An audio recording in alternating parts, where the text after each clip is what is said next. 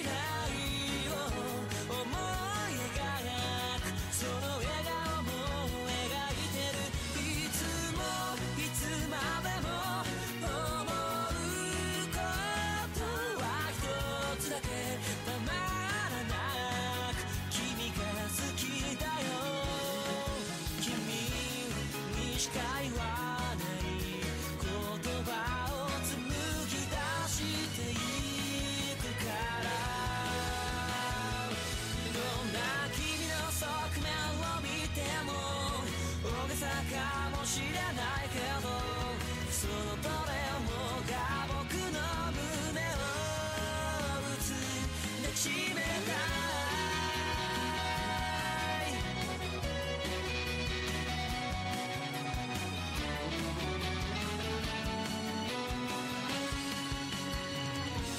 もしも悲しみに包まれ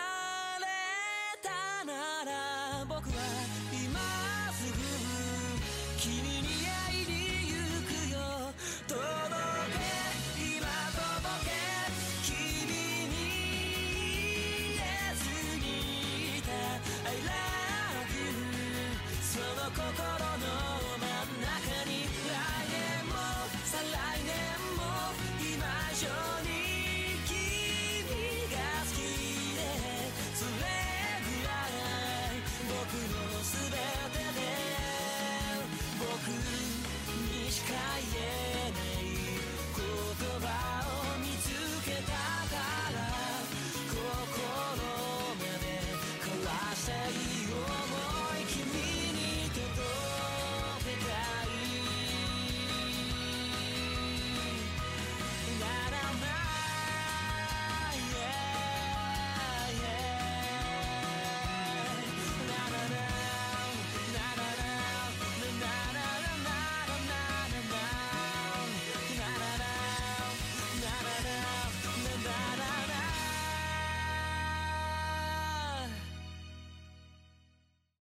That again was Flumpool with their song Kimi ni Toroke. Now, Flumpool has made contradicting statements about the meaning of their name. Sometimes they've said that the name comes from the English words for, for their number of members, lump, and pool to create a name that means collective mass of four or a quartet. However, other times they've said that the name comes from the store Francfranc and the English soccer team Liverpool FC. The group's first single, Hana ni Nare, that is, Becoming Flowers, was used for a widely broadcasted TV commercial in 2008, which led to it earning 1 million downloads in just 10 days. and that's 2008 downloads. I feel like that's even bigger of an achievement than than it would be now. Maybe maybe I'm just blowing things out of proportion. No, no, not at all. Like, where do you even download things from? Like, back then you only really had iTunes, right? yeah, and if you're the rest of us, LimeWire. Shortly after that big success in 2008, in 2010 to be exact, despite their vocalist undergoing a polypectomy, they sang the opening song for the movie Kimi ni Toroke under the same title and released the song as a single. That song would be this song, and it debuted at number two. Most of their major singles have debuted in the top 10 on the Oricon weekly singles charts. The band took a hiatus in 2017 while their vocalist recovered from functional dysphonia and returned to continue making music in 2019. Man, our guy has been going through it. He's really had one thing after another, hasn't he? Yeah, definitely. But you know what? He's still able to do the thing he usually does. Yeah, I found out that actually Kimi ni Toroke, they had a re I'm not sure what you'd even call it, like a re-recording of the song, and that was like back in October of last year. So yeah, and you know, like they've still got it. That is wonderful. I do feel like I have not again, this is a band that routinely comes up um specifically within my relationship to Japan Top 10, I feel. I feel like I encounter them the most through the podcast, actually. And I never follow up with them, but always hear that they're continuing on, keeping it rocking, which is all I guess you could hope for, right? Yeah, that definitely checks out. I come across them like incidentally, but I never really like go out of the way to listen to Flumpool. But it's good to hear that they're still going. Yeah, right. That's. I think we're we're we're resting right at the same same energy level on Flumpool. but I, I did enjoy this one, and um, I don't know. I feel like I'm just getting waves of nostalgia. Maybe it's my relationship to Kansai, being that I was able to study there and live there for a bit. But I think mostly it's because all of these songs are hitting right at the time when I was getting very interested in Japanese culture, both musically and through other media like anime and manga and, and things. So Yeah, I feel you right there, and I can also feel my bones starting to ache. Oh Yeah. gosh. Oh, at least they're aching. Mine are, I think, disintegrating before my eyes. I'm just turning into a pile of ancient dust. This is Scandal and their song Shunkan Sentimental.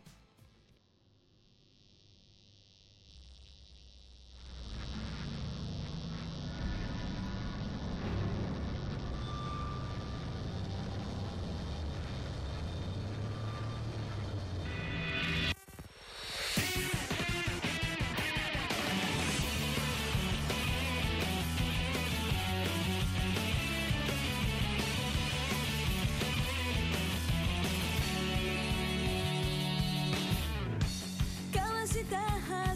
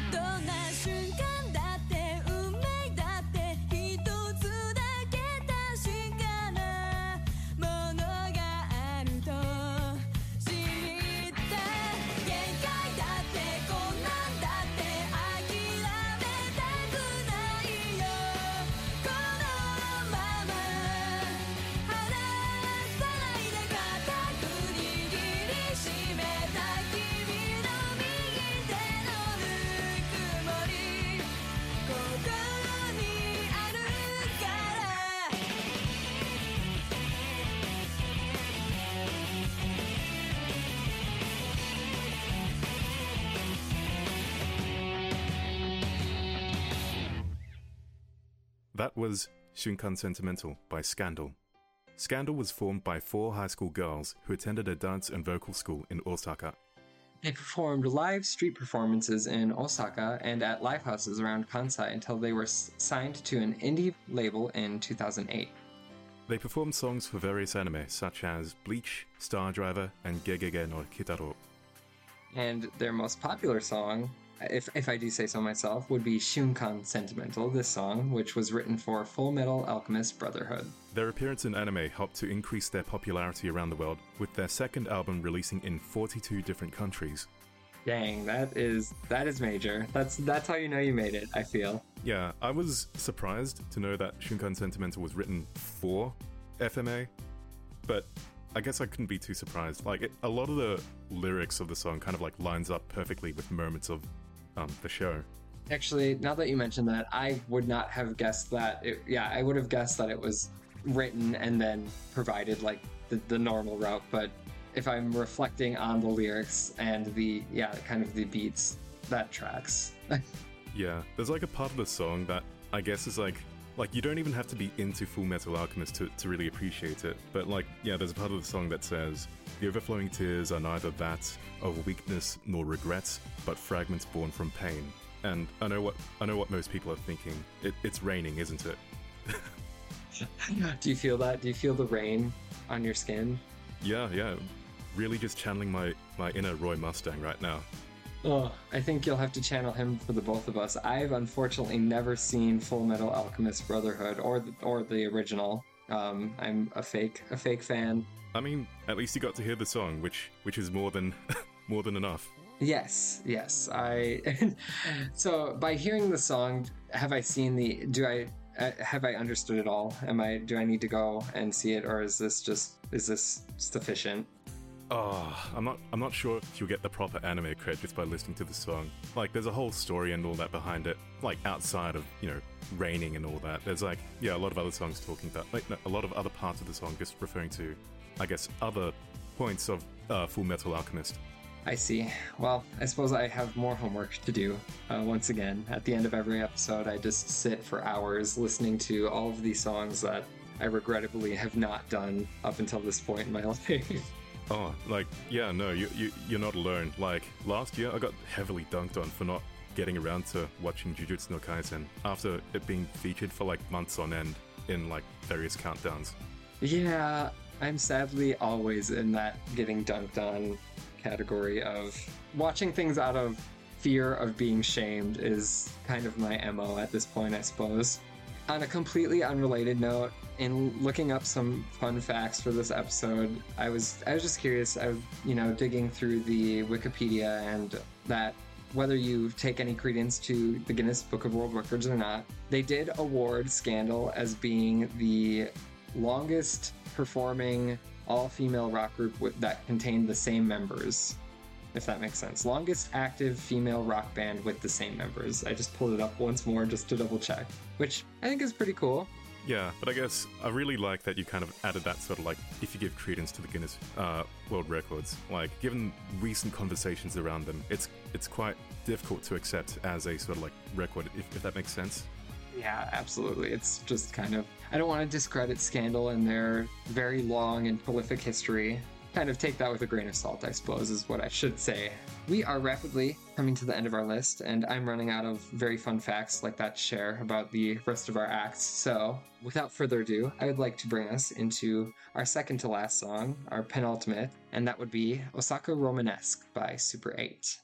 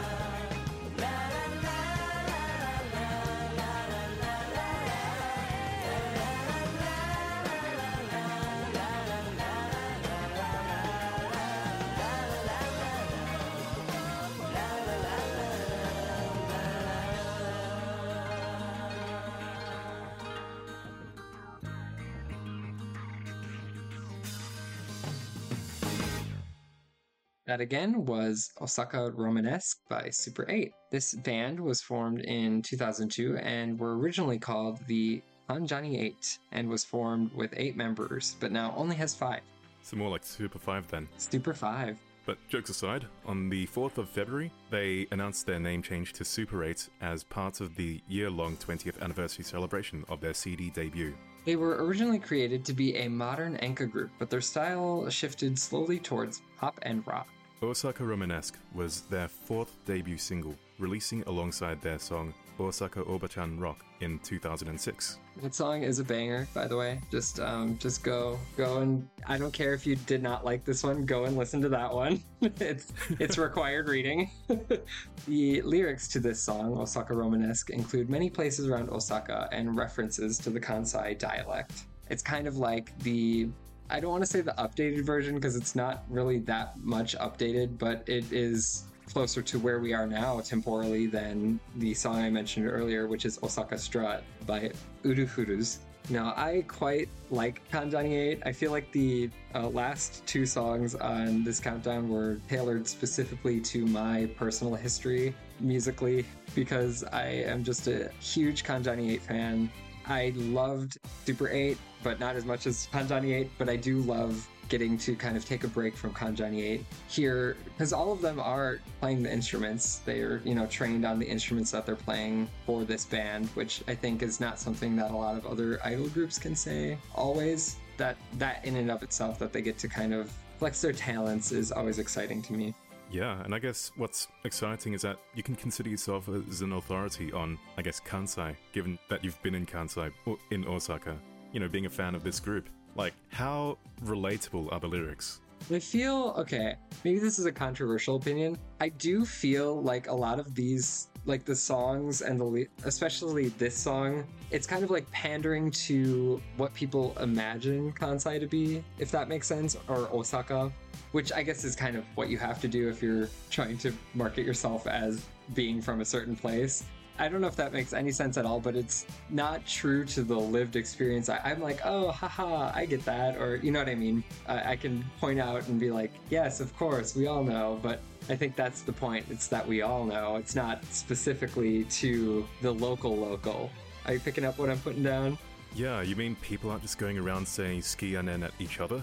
Amazingly, no, but also you'd be surprised. Yeah, I appreciate that question. I am also by let, let me put the disclaimer out there. I'm not an authority on Kansai. I I do enjoy you know the time that I got to spend there, but by no means am I. I will not speak for the people of Kansai and for anyone who's experienced it.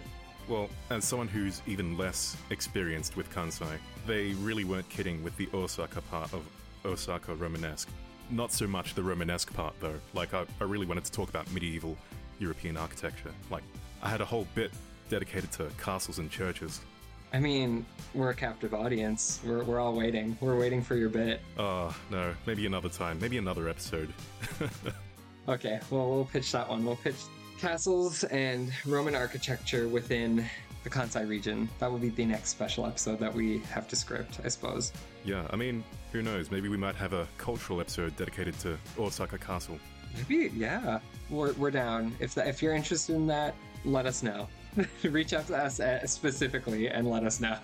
But speaking of letting people know, yes, Super 8 has also done Osaka Romanesque on the first take. Ha- have you seen it? No, no. See, I'm so they. I swear they're putting everyone on the first take, and I just keep. I miss it because because I'm not subscribed. That's why I miss it. I take it that you watched it. It's like a completely different vibe to the original song. I- I'm No not going to spoil it, but like Okay. the only instrument that's on there is piano, and it feels a little bit more intimate in some way. I don't. I'm, I'm not sure if I'm like if it's just me or anything. I'm sure. I'm. sh- I can imagine. That sounds. I will have to check that out after we're done recording again because I am interested. Interested why they chose. I suppose maybe they didn't want to. If they didn't have all the members, because it's down to just. Was it just the five members, the five active members of Kanjani Eight there? Yeah, that it was just them five. Okay. Maybe it's because they didn't have, they didn't get the whole band back together. Once they get once they reunite, then they can truly perform. Last but not least, we have Popstar by Ken Hirai. I wanna be a pop star 君をもっと夢中にさせて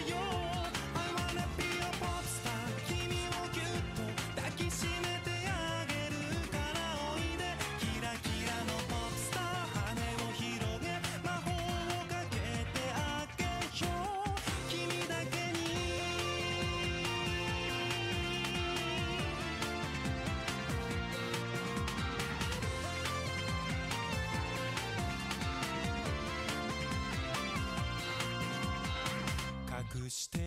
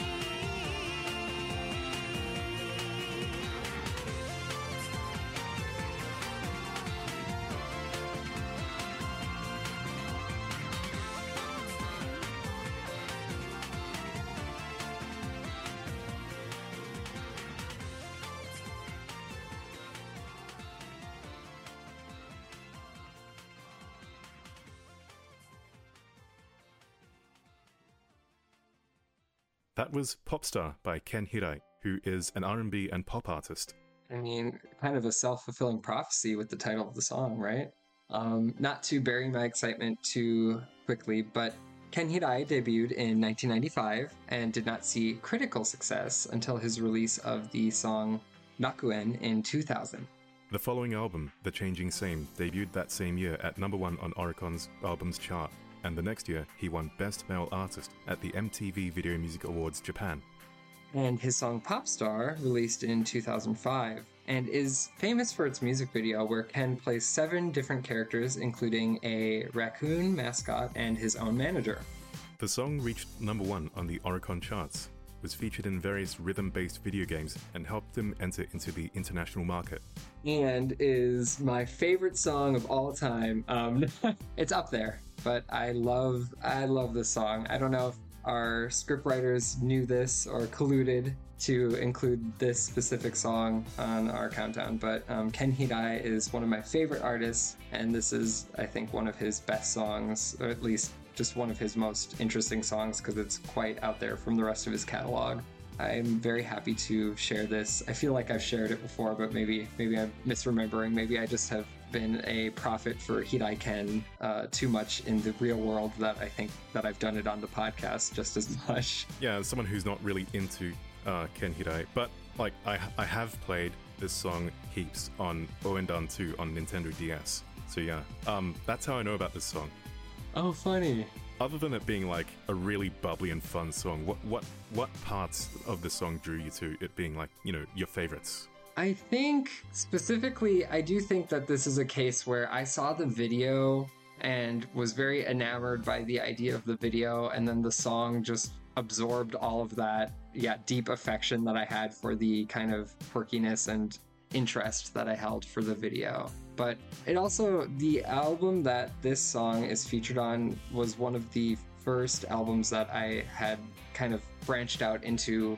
I, I, Ken Hirai is very mainstream, so I don't want to say it's non-mainstream, but kind of outside of your standard fare that you get when you're you know, a burgeoning J-pop fan or J-music fan.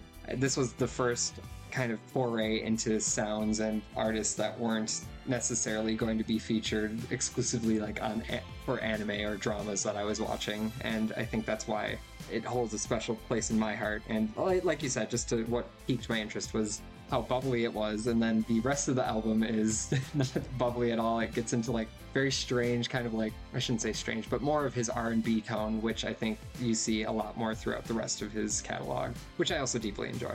Yeah, it sounds like I guess it sounds like a lot of oh gosh, how would you even describe it? It's like that very familiar 2000s sound, right? Like where every pop song was like kind of R&B, kind of hip hop. Yeah, and you know, there's always like I, I know that he's featured. Yeah, he's definitely featured artists who are lean more heavily into hip hop or or even rap, or and then also you know collaborated with other pop stars to draw himself further into that sound. But um, but yeah, it's exactly you hit the nail on the head. It's kind of that general early 2000s hip hop Sorry, I made a very silly pun there. I don't know if hip hop landed, but I quite enjoy it, um, and I do recommend that people go check out. I, to say the rest of Ken Hirai's discography is, I guess, kind of immense, but at least check out the, I believe it's called Fake Star. That might just be the single. I can't remember the exact album. I think it is Fake Star, which also features Pop Star on it as well. Oh, sorry, excuse me. It's Fakin' Pop. That's what it is. Yeah, as someone who's only known about Ken Hirai through rhythm games, I've I've got one specific thing I, I would like to do after this episode. Bust out the old Nintendo DS and, and play some rhythm games. Yeah, it sounds like yeah, it's going to be that and Sakurambo on Taiko no Tatsujin. Yeah. I do really appreciate the journey that we got to take through all of Kansai and its various artists. If there are any other artists that you know off offhand uh, to recommend here, here would be the time, I guess, for our listeners. Any other Kansai region regional artists that are coming to mind for you? Oh, I don't think I can say anything else. It's like, yeah, I've, I've been, I've been, sorry for the pun, but I've been very surprised at just how many songs there are that have turned out to be from Kansai. So, no, you never know. I'm probably just going to go through my entire, my entire playlist and find, you know, which songs are from Kansai and which aren't. That's exciting. I think that's a good little bit of homework. Not even homework, just something to further uh, explore. I hope that all of our viewers will also take the same sentiment away and, you know, get out there and explore the world of Kansai based artists, even though a lot of them are probably your favorite artists already. All right, and with that, we are completely at the end of our episode, but fret not, we do have more wonderful episodes coming to you shortly. Specifically, our next one will be a Cultures episode that will feature me and Shauna taking you through the the live action remakes of popular anime, which I'm sure will spark just as much nos- nostalgia as this episode did. I apologize for the long rambling, you know, soliloquies about all of my favorite pop artists from Kansai, but there'll be much more of that if that's exciting to you for, on our next episode. Yeah, I mean, my, my knees are already hurting. Gosh, I don't know if we can talk about the 2000s for much longer. Oh, I know. You need to, I need to go recharge and watch some TikTok or something. I don't know. All right. Well, it has been wonderful to take this journey with you, and hopefully, we will catch you on the next one. Thanks for listening. Japan Top 10, the number one